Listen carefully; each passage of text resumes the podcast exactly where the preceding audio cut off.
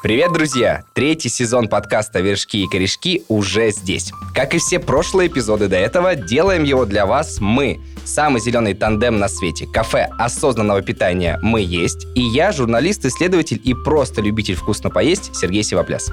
Здесь будут истории про вкусную и полезную еду, важные процессы в нашем организме, а еще личные истории и полезные советы наших экспертов. Сегодня мой гость, эксперт и экскурсовод в мир этикеток и составов продуктов, профессиональный нутрициолог Алена Трусова. Алена, привет. Привет. Не будем играть в то, что мы не знакомы, видимся первый раз. Алену я знаю давно, мы уже писали с ней различные подкасты, эпизоды, говорили про то, почему я не могу выработать в себе полезные гастрономические привычки. Я, к сожалению, так, наверное, и не выработал. Но, может быть, сегодня наша история про этикетки, про составы продуктов, про то, как их выбирать, что-то во мне изменит.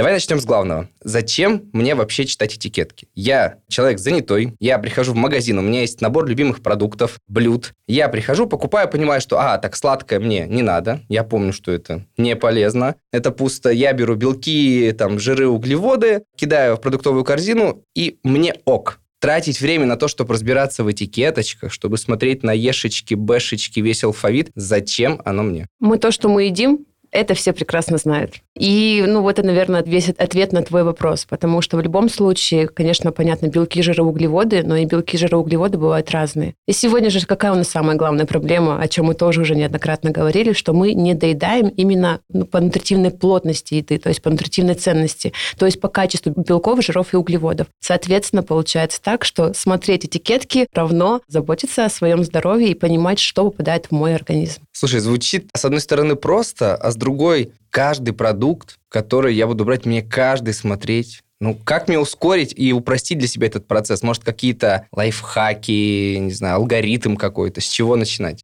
Сегодня вообще очень интересная тема в плане того, что действительно а, это же кажется суперсложным читать составы, тем более столько продуктов на прилавках. Но мне бы хотелось, чтобы мы сегодня прям супер упростили этот процесс. Буду говорить на самом деле банальные вещи, но они, возможно, помогут лучше выбрать и сформировать свою продуктовую корзину.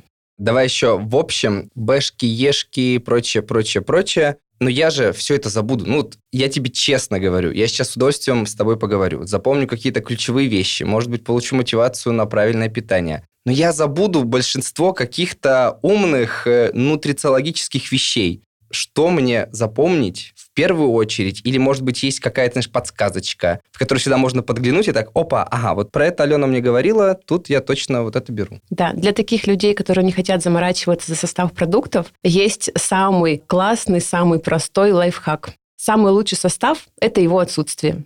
Вот это поворот! То есть мы покупаем продукты, в которых минимальный вообще состав, либо действительно его отсутствие. Это говорит о натуральности продукта, о простоте продукта и, скорее всего, о его нутритивной плотности. Вот и все. Смотри, пока вот все, уже мы уже должны идти просто к вершкам, корешкам, но тогда я сейчас скину тебе такой вопрос. Буквально идя на запись, я согрешил, я зашел в одну известную сеть, взял себе энергетик, но я не пью энергетики, которые вот эти... Да, Алена схватилась за сердце. Да, вот разбиваешь мое сердечко. Да, я не пью энергетики, где гора сахара, я беру тот, который без сахара. Сейчас же... Какой ты молодец. Да, и там состав очень простой. Яблочный сок, сок, не знаю, каламанси, пюре манго, что-то еще, гуарана, витаминки. А думаешь, в соке пюре манго нету сахара? Но он же натуральный. Фруктовый. Ну, так это же концентрат уже, там же один сахар остается. Сахар же это тоже, можно сказать, натуральный продукт, выжимка из свеклы. Так что, как бы, ну, это просто самообман очередной. Но это же лучше, чем известны вот эти бренды энергетиков, нет?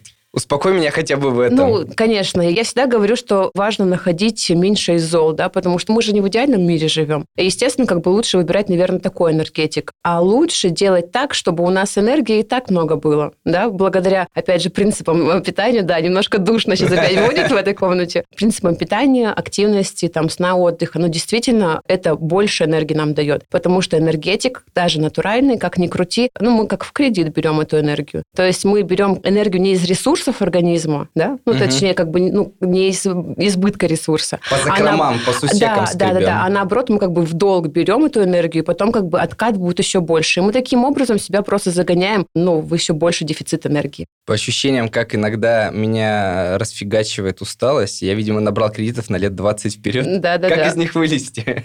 Ну, ты знаешь ответ.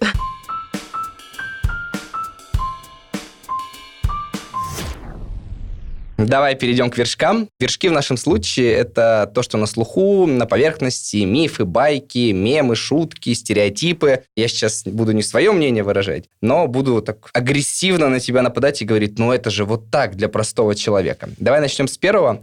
Я стою в магазине, беру любимый йогурт. Новый йогурт там с манго, шоколадом, воздушным рисом, неважно с чем беру куриное филе, хлеб, э, там сыр голландский среднего ценника. Мне вкусно, мне нравится. Зачем мне в этой ситуации смотреть на этикетку? Потому что, да, я вижу там 20 э, брендов сыра, я вижу 40 брендов йогуртов. Я примерно понимаю, что там за йогурт платить 300 рублей – это перебор, за 10 рублей там, скорее всего, вообще ничего нет. Что-то среднее, там, 50, 70, 80. Я такой, ну, норм. И мне вроде как нормально, то есть я там, поскольку веду более-менее активный образ жизни, не набираю, вроде как чувствую себя хорошо, зачем мне вот заниматься тем, о чем мы говорим? Но опять же для того, чтобы знать, что попадает в мой организм. И ты, кстати, зря сказал о том, что там в йогурте за 10 рублей условно, да, угу. что там он может быть пустым. А зачастую продукты, которые максимально простые, не раскрученные бренды, в них и есть больше натуральности. Но не так вкусно.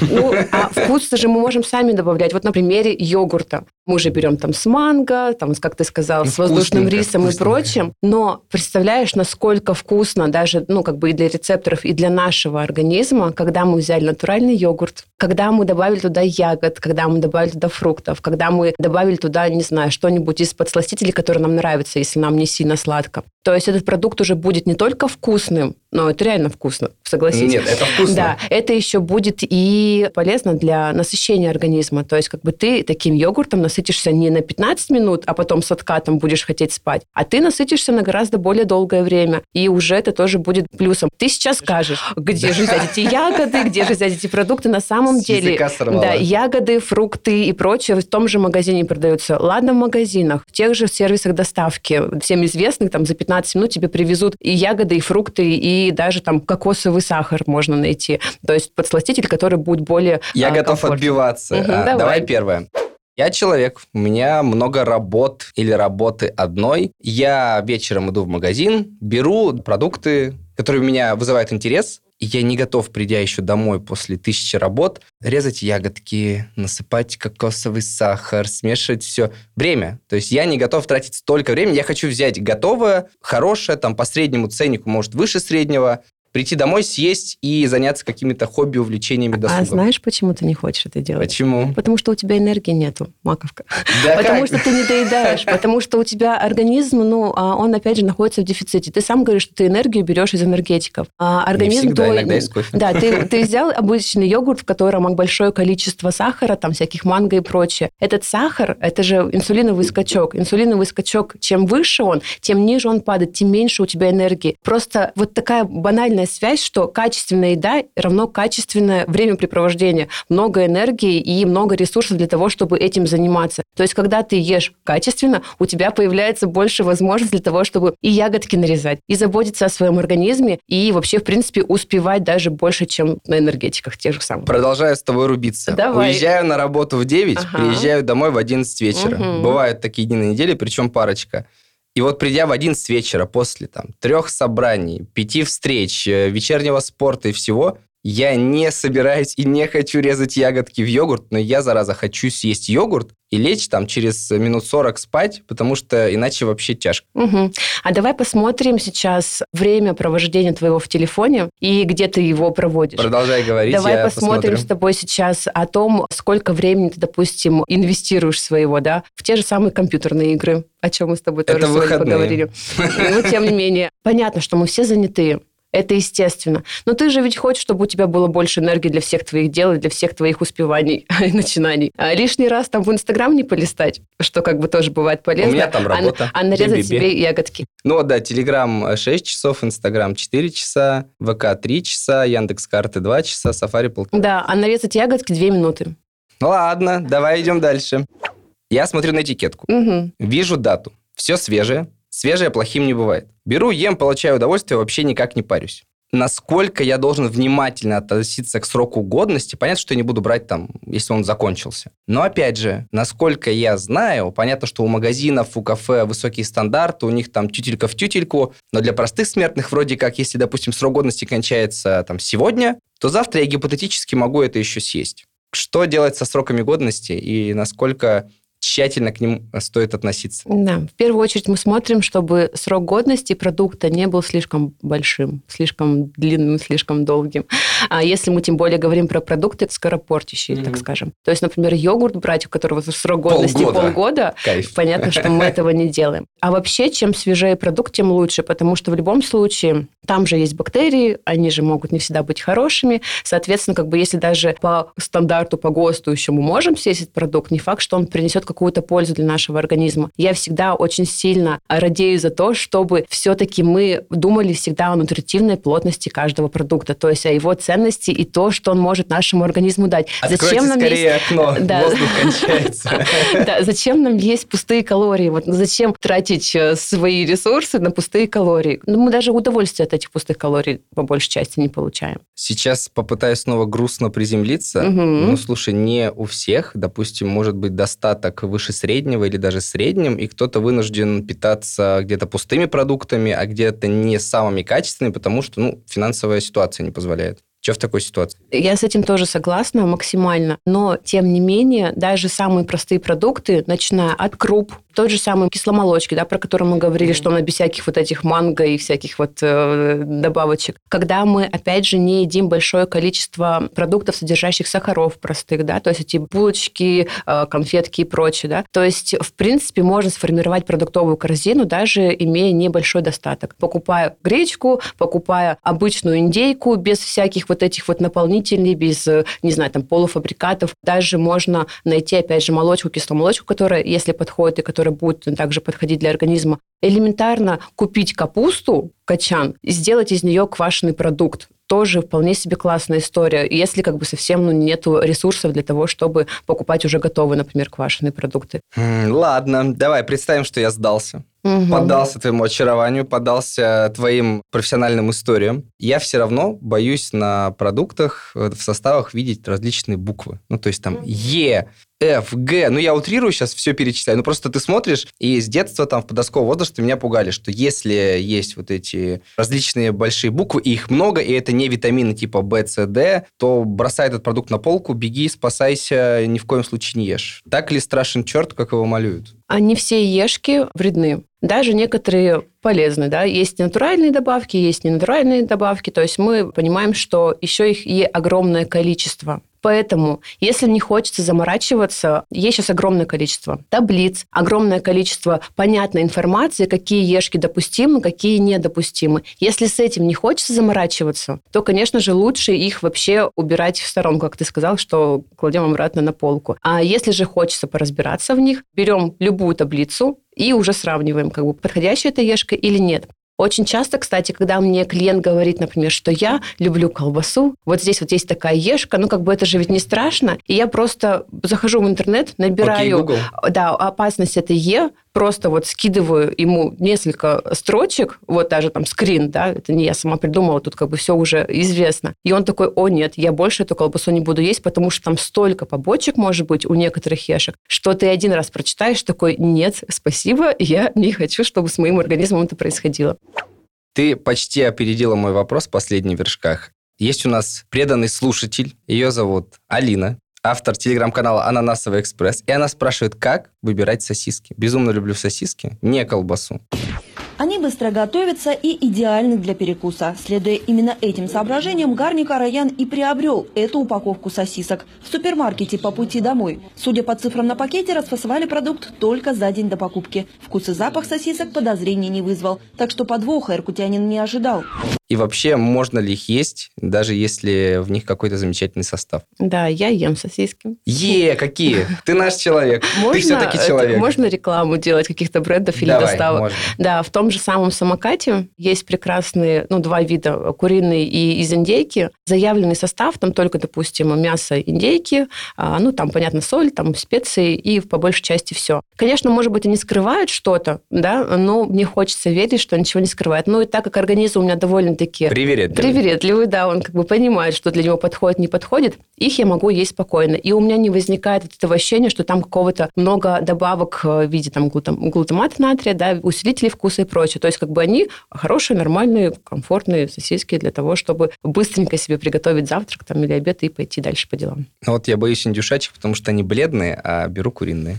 Поэтому тут мы на одной стороне. Да, ну и, конечно же, можно встретить и в магазине качественные сосиски, да, мы опять же смотрим, чтобы там не было огромного количества этих ешек, чтобы не было усилителей вкуса, чтобы не было сахара добавленного и прочего, прочего, что максимально понятный натуральный состав, по-моему, называется «Зеленая линия», перекрестках часто встречается. Две да. рекламные интеграции, Да-да-да. которые мы не успели продать. Да, вот. Но тем не менее, это же все для людей, чтобы они действительно знали, где можно покупать какие вещи.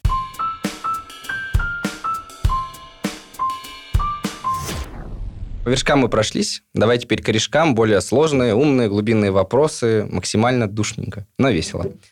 Ты уже заговорила про сроки годности, ты говорила про глутаматы, но давай начнем с другого. Эмульгаторы, стабилизаторы, загустители. Вот это часто встречаешь на этикетках, когда что-то берешь, особенно если это какое-то гастрономическое guilty pleasure, что-то вредненькое, сладенькое, там, солененькое.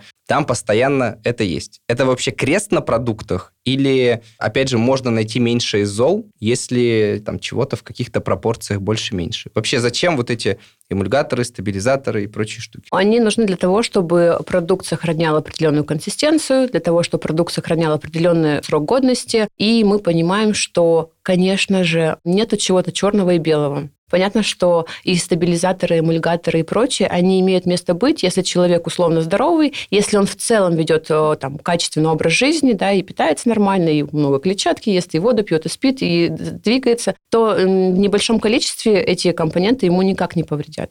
Если мы говорим про человека, который ест только вот, вот эти вот все компоненты, эмульгаторы, стабилизаторы и только продукты, которые их содержат, то, конечно же, есть огромное количество заболеваний, которые могут вызвать они. Причем они есть и натуральные, и тоже синтетические, но и натуральные, и синтетические, они могут вызывать определенные, например, проблемы с ЖКТ, с усвоением продукта, с усвоением белка. Сейчас у каждого второго посмотришь анализы, у них недостаточное количество белка в организме. И не только потому, что они не доедают качественного белка там, в виде мяса, морепродуктов и так далее, а что они еще как бы вот вместе с этими стабилизаторами, эмульгаторами, но они мешают усвоить тот же самый белок, потому что он сам по себе сложно усваивается, а мы еще и добавляем вот этим. Поэтому, опять же, мы выбираем э, грубо говоря, меньше изол, стараемся минимизировать их количество в продуктах. Ну и повторюсь, чем меньше состав, тем круче. Опять. А, Слушай, а натуральные эмульгаторы, стабилизаторы, что к ним относятся? Тот же, например, камень рожкового дерева. Он Что является... такое рожковое дерево? Ой, это мы сейчас с тобой в такие дебри можем уйти, потому что их на самом деле большое количество. И что самое прекрасное, сейчас в интернете есть масса информации. То есть вводишь, например, эмульгатор, какой можно, и там тебе прям четким, понятным текстом объясняется, почему можно, почему нельзя, и как можно там минимизировать вред. Понятно, что это сейчас такой момент, что я там отсылаю, да, иди погугли, и будет тебе счастье. Но по большей части потихонечку вот в этих моментах разбираться вот именно таким образом, это довольно-таки классно. А если в общем говорить, то, конечно же, лучше минимизировать их количество просто в нашем рационе. Смотри, я такой поел что-то вредное с эмульгаторами, стабилизаторами, ну а потом просто заем это салатиком и как бы нивелирую вред, который могу нанести организму. Ну, на самом деле, ты действительно поможешь организму лучше усвоить продукт, и ты поможешь вывести продукты распада, то есть Мгм. почистить там кишечник, да, и прочие моменты. Более того, благодаря клетчатке той же самой, ты там стабилизируешь и уровень сахара в крови, и прочие моменты. Конечно, это, опять же, является меньшим из зол. Но лучше-то всего, когда мы вообще, в принципе, их стараемся меньше есть. Но мы не идеальны, да, поэтому Да, я пытаюсь да. искать пути Да. отступления Не, вот я и всех. говорю, что вот тот же самый, например, 80% нашего рациона в день качественно хорошее, простое, 20% могут быть и стабилизаторы, и усилители вкуса, и, ну, только вот единственное, что они консерванты. Давай следующий вопрос. Вот, наверное, единственное, чего я реально боюсь, и что, опять же, помню из какого-то подросткового возраста, там, с рассказов взрослых, что самое страшное и вообще главный злодей в мире еды – это пальмовое масло. Почему так? Ну, масло же, что, какая разница? Ну, потому что оно относится к тем маслам, которые сложно усваиваются нашим организмом, да, так скажем, насыщенные жиры. А почему везде фигачит тогда? А потому что это очень дешевое масло. Подоил пальму как березу? Или? Да. Очень дешевое масло, и ну, оно не портится. То есть это же вот относится к тукоплавким маслам, то есть оно, в принципе, при комнатной температуре только может расплавиться, грубо говоря. То есть, когда он в продукте, он долго может сохранять его вид свежести, поэтому его часто используют. Причем у него же есть и полезные свойства, но если это в умеренном количестве, в очень умеренном, и если это качественное пальмовое масло. Давай пример тогда хороший, потому что плохих примеров много. Это любые сладости, чипсы там и прочее, прочее. Ну вот, например, сейчас есть такая модная штука, как масло МСТ, МСТ, по-разному его называют. Угу. Это же среднецепочечные жирные кислоты, такие вот уже... Да, ну, Скажи это, по-человечески. Да.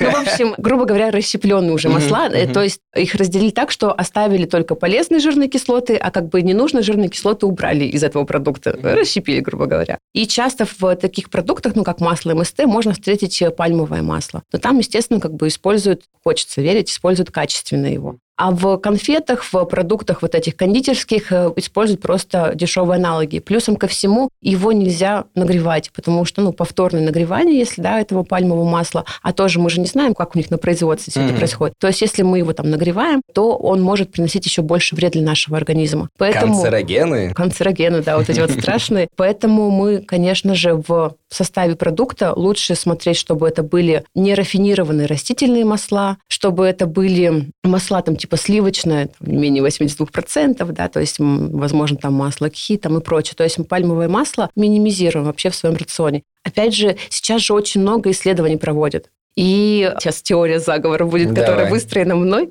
Масоны а, здесь да, уже. Да-да-да, что эти же исследования, они действительно же спонсируются не всегда теми людьми, которые, ну, так скажем, независимые эксперты. Обычно это спонсируется теми производителями, которые и делают те же самые продукты с теми же самыми маслами. Поэтому не всегда вот эти вот исследования можно считать трушными, так скажем. Поэтому здесь уже что мы, опять же, выбираем для себя. Э, я, например, для себя выбираю минимизировать в своем рационе пальмовое масло. Ну и, в принципе, если вдруг мне захотелось какой-то продукт, который содержит в себе это пальмовое масло, вдруг, ну, ничего не будет страшного, если я его съем, потому что я понимаю, что у меня это в небольшом количестве в рационе. А вот про ощущения. Я правильно понимаю, что если продукт ешь, ну, конфетку тоже неважно, и вот это вот жирное послевкусие на губах, вот это мерзкое, которое ты уже салфеткой вытер, рукавом вытер, рукой вытер, это и есть пальмовое масло? Это может быть пальмовое масло, это может быть э, там какие-то кондитерские жиры, могут быть трансжиры. Давай про консерванты. Вот на этикетках, на многих, опять же, продуктах, особенно на каких-то полуфабрикатных, там, консерванты, консерванты. Думаешь, ну, консерванты, чтобы срок годности был подольше. Ну, вроде как бы ты смотришь состав, да, там не так много составляющих, но есть консерванты, думаешь, ну, чтобы не портилось, как иначе. Как это работает? Ну, как работает именно в плане производства и в плане там вот этих биохимических процессов, я, к сожалению, сейчас не воспроизведу, да, то есть я не технолог, и у меня нет таких компетенций. Но то, что консерванты обязательно стоит избегать, это прям факт. Потому что там даже читала такую страшную статистику люди, которые едят большое количество консервантов после того, как они умерли, даже тела разлагаются хуже. Опять же, это могут быть байки из клепа, но по большей части как бы огромное количество исследований есть, которые говорят о том, что консерванты, особенно в большом количестве, они, конечно же, вредны для организма, особенно для детского организма или, например, для организма, который, ну, не совсем здоровый, так скажем, да. Поэтому лучше вот, вот что-что, консерванты мы вообще стараемся убирать подальше на полки и не брать продукты. Да, и плюсом ко всему продукты, которые в себе содержат консерванты, ну, их редко можно называть качественными продуктами. Ну, в смысле, продуктами, которые э, могут быть в здоровом рационе. Ну, вот те же самые колбасы, те же самые... Сосисочки. Сосисочки, да, по большей части. И различные кондитерские изделия и прочее тоже часто себе содержат эти продукты. Хорошо. А есть такая штука, которую раньше все очень боялись, порицали, сейчас вроде как-то спокойнее стали относиться, глутамат натрия. Угу. Ну, типа вкусовой усилитель. Очень популярно все это в азиатской кухне, да. Когда вот заходишь в какую-нибудь чифаньку, и видишь там кляр, кисло-сладкий соус, и это еще с лапшечкой, с курочкой. Mm-hmm. М-м-м. И ты вот прям чувствуешь, насколько яркий вкус, насколько он такой контрастный, насколько тут сладенький, тут кисленький. Но, конечно, на заднем умом думаешь, да, тут нахимичили ребятки, но как же это, зараза, вкусно. В небольшом количестве ничего страшного в нем нету. То есть для, ты грешишь? Да. А, ну, конечно, его сложно избежать, потому что практически во всех продуктах, особенно когда хочется что-нибудь такое съесть, да, не совсем правильное, там, скорее всего, будет этот самый усилитель вкуса. Опять же, он есть натуральный, есть синтетический, а, но, тем не менее, для чего его используют? Вот это другой вопрос. Его используют для того, чтобы продукт был вкуснее, для того, чтобы мы его больше съедали. То есть для производителей важно, чтобы мы не испытывали чувство насыщения, поэтому они его добавляют больше, и мы реально не испытываем чувство насыщения, и мы можем съесть такого продукта гораздо-гораздо больше, что приводит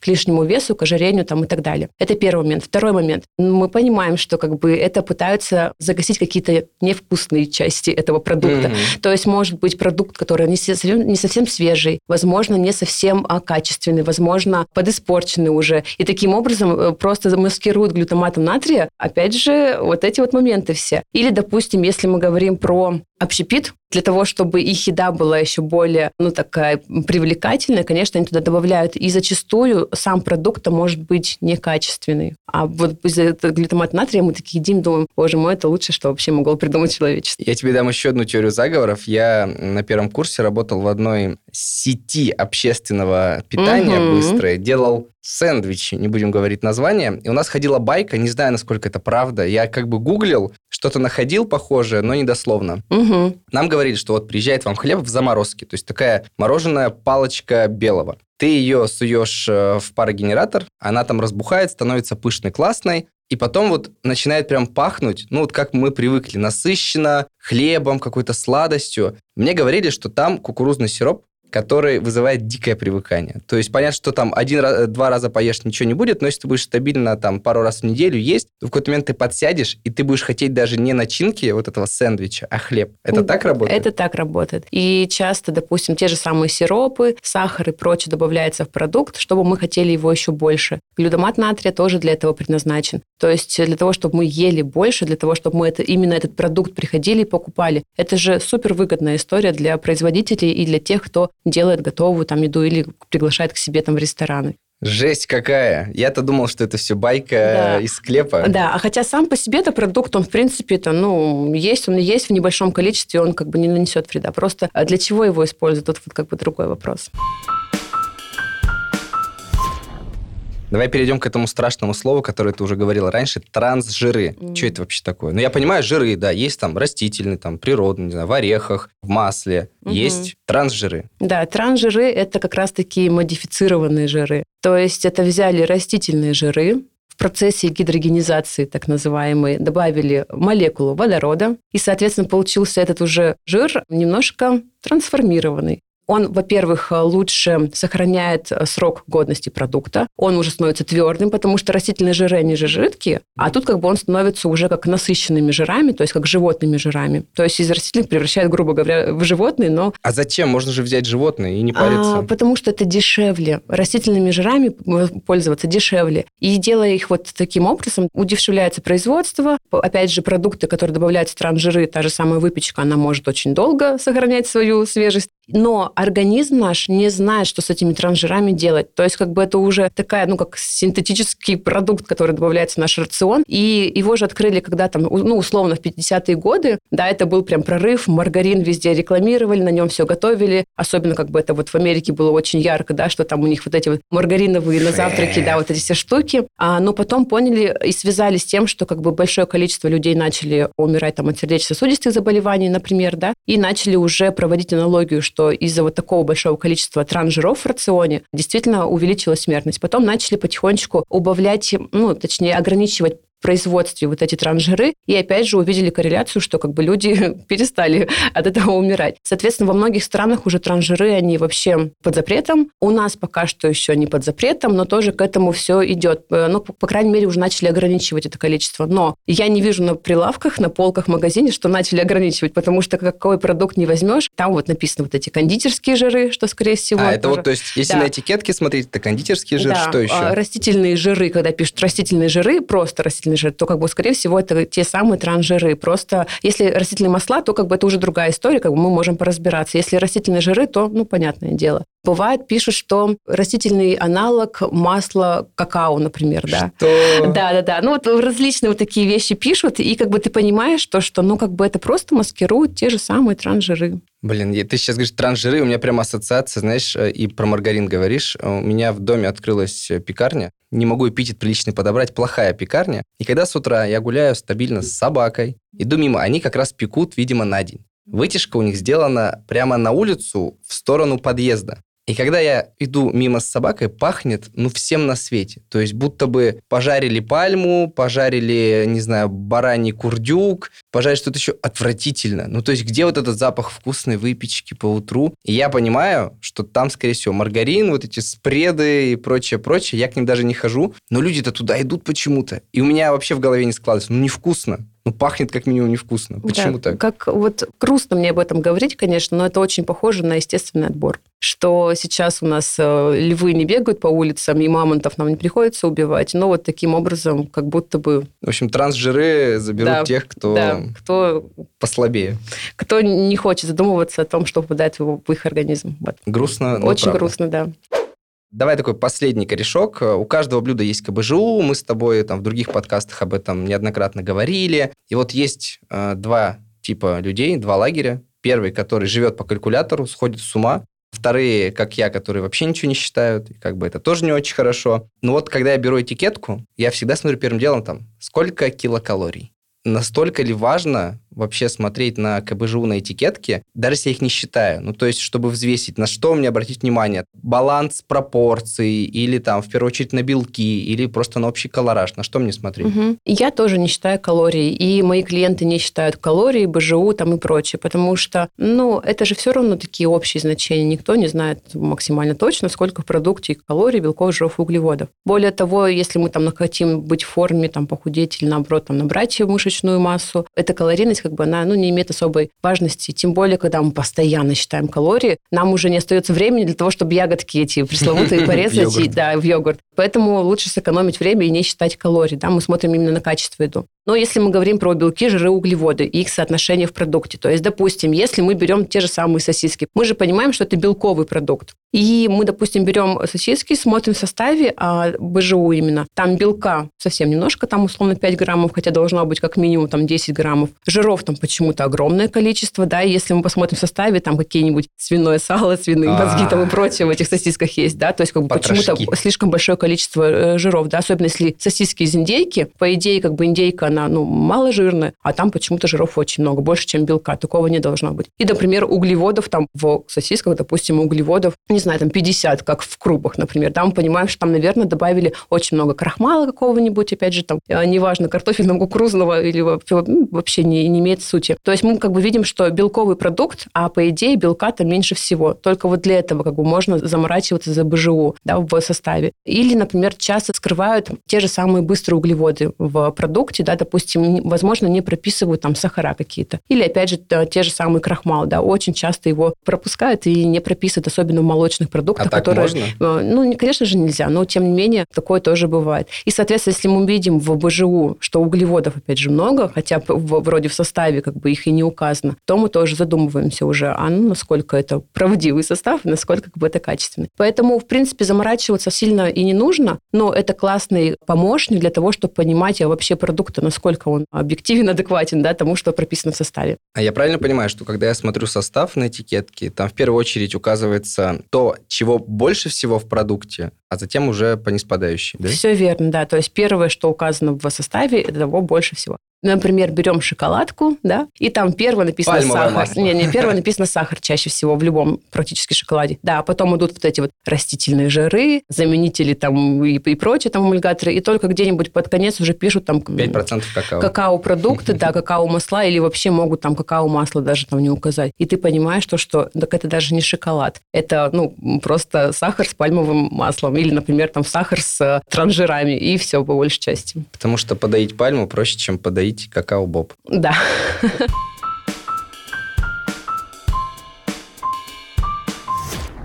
Давай поиграем в небольшую игру. Я буду идти тогда от меньшего к большему, потому что если я скажу первый ингредиент, и ты, скорее всего, отгадаешь, что это за продукт. Задача тебе оценить, как специалисту, эксперту, насколько это ок, стоит ли есть такой продукт, и угадать, что я загадал. Начинаем.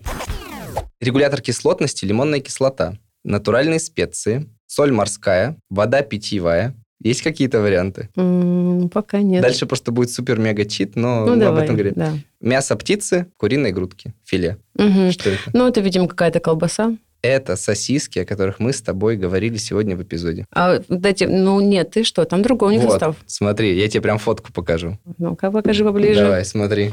Вот, как раз буквально заказал А, вчера. то есть я правильно понимаю, что ты мне решил не по... э, Да, я тебе да, пошел всё, по, в обратном порядке. Если бы я Конечно. сказал, что филе куриное грудки, ты бы сказал, ага, я поняла, что это. Конечно.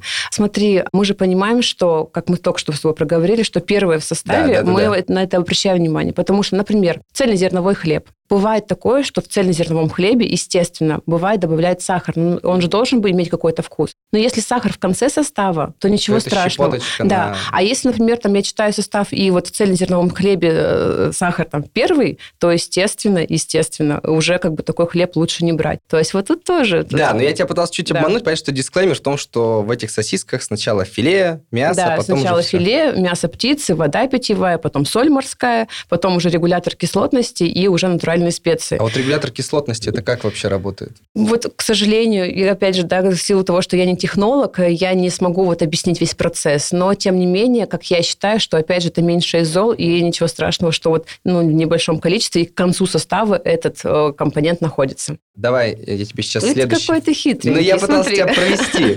А вот сейчас загадаю тебе продукт. Ты, скорее всего, отгадаешь, что это, но скажи мне, насколько он хорош и уместен. Состав. Белковая смесь. В скобочках. Концентрат сывороточного белка. Концентрат молочного белка. Дальше. Запятая. Белый шоколад. В скобках. Водорастворимые волокна кукурузы, масло какао, молоко сухое цельное, молоко сухое, обезжиренное, эмульгатор, соевый лецитин, ароматизаторы, подсластитель сукралоза, паста белая молочная с кеш. Есть варианты, что это? Ну, это какой-нибудь протеиновый батончик. Да, ты Мгм. отгадала. Это вот у меня остался протеиновый батончик одного известного бренда. И там что-то столько ингредиентов. Масло кокосовое, молоко сухое, олигофруктоза, агент влагоудерживающий, глицерин, эмульгатор соевый. Я- Зачем? Зачем столько? Да, да. А знаешь, в чем фишка Покажу таких тебе, продуктов? чтобы у тебя было перед глазами. Да, да, да, я, я Ага. же прекрасно с ними взаимодействую.